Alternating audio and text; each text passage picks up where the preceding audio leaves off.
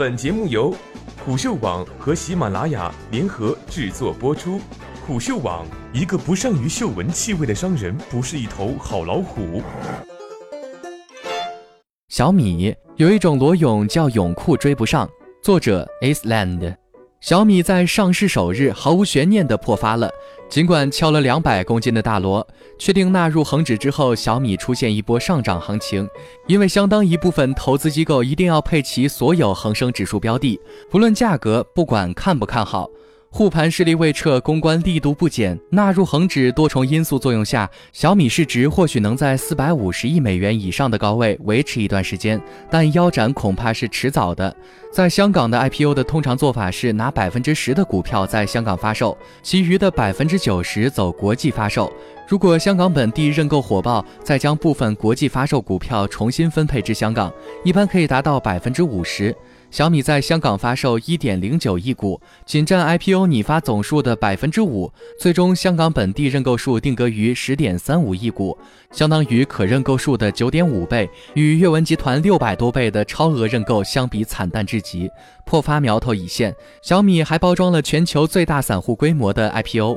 资本是有性格的，随主人。巴菲特的一万美元与中国大妈的一亿美元性格天差地远。老巴的公司不分红不拆股，股价最高三十三万美元一股。摆明了不想让散户当股东，散户天然的趋向于追涨杀跌，赚个百分之二三十很少能拿得住，跌百分之二三十基本割光了。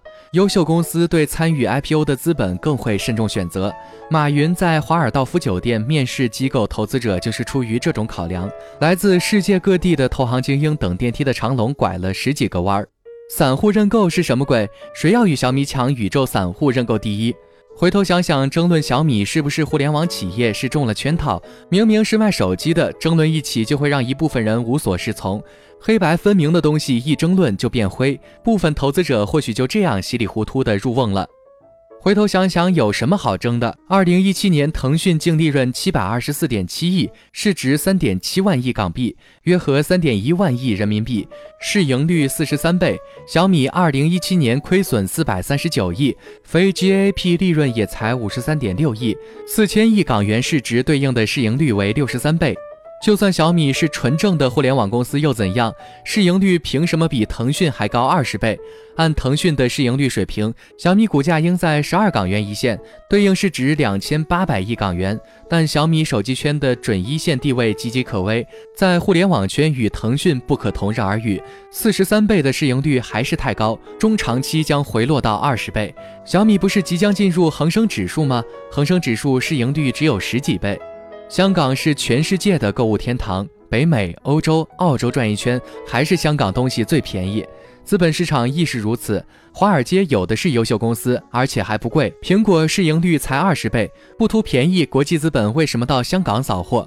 还有一点要注意，机构投资者与散户不同，他们出高价自誉为艺高人胆大，相对而言，香港机构不如华尔街艺高，出高价的自信心要小很多。总之，香港不是一个可以卖得出高价的地方，不论奢侈品、电器还是上市公司，因为所有卖家都是来捡便宜的。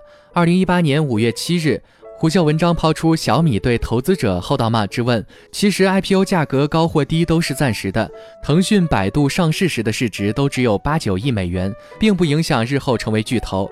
IPO 价格高了会套牢 IPO 参与者，低了能让投资者赚大钱。百度 IPO 招股价仅为二十七美元，对应市值八亿美元。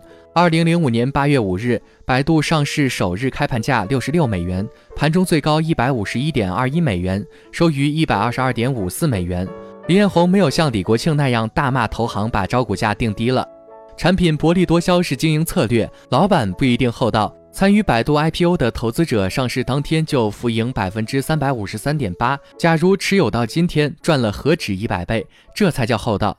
小米为什么如此在意估值？因为背后的投资机构需要回报。虎嗅五月七日文章梳理，小米上市前经过六个轮次的私募融资，二零一四年估值就达到了四百五十亿美元，二零一八年以五百五十亿美元估值上市，最后一轮的投资者年化收益率只有百分之五点一。除了要给投资者一个交代，顺位投资早期以及美分的低价大量认购优先股，也提供了强大的利益驱动。本来一二级市场之间应当有一个超过百分之一百的差价。比如预计某公司三年后上市，市值将达到三百亿美元，那么今天给它的估值不应超过一百五十亿美元，保守甚至只按五十亿美元估值，因为毕竟还没有上市，还存在这样那样的变数。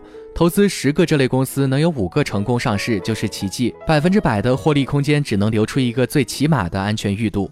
但由于投资圈世风日下，许多投资基金操盘者奉行“我套现后管哪天洪水滔天”的价值观，一二级市场之间的安全区逐渐消失了。比如小米，二零一四年估值被炒到四百五十亿美元，二零一八年上市也就四五百亿美元。而且小米有今天还是个幸运的概率事件，万一二零一六年手机销量大跌之后，二零一七年没有逆袭怎么办？逆袭的概率有多小？按雷军的话说，世界上没有任何一家手机公司在销量下滑后能够成功逆转。换言之，二零一四年进入小米的投资者没有给自己留一丁点安全裕度，根本是在赌命。